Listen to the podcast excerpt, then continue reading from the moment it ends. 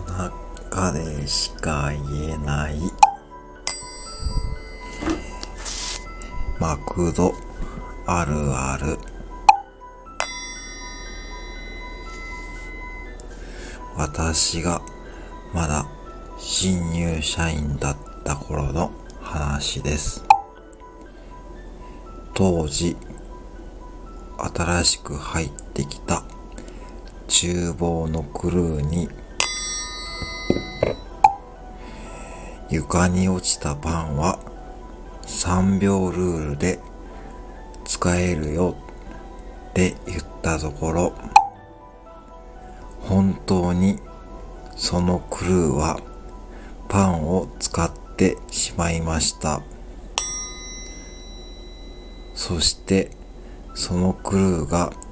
当時の私の店長に報告したところ私が後でその店長に言われた言葉です。わからんとこでやれ。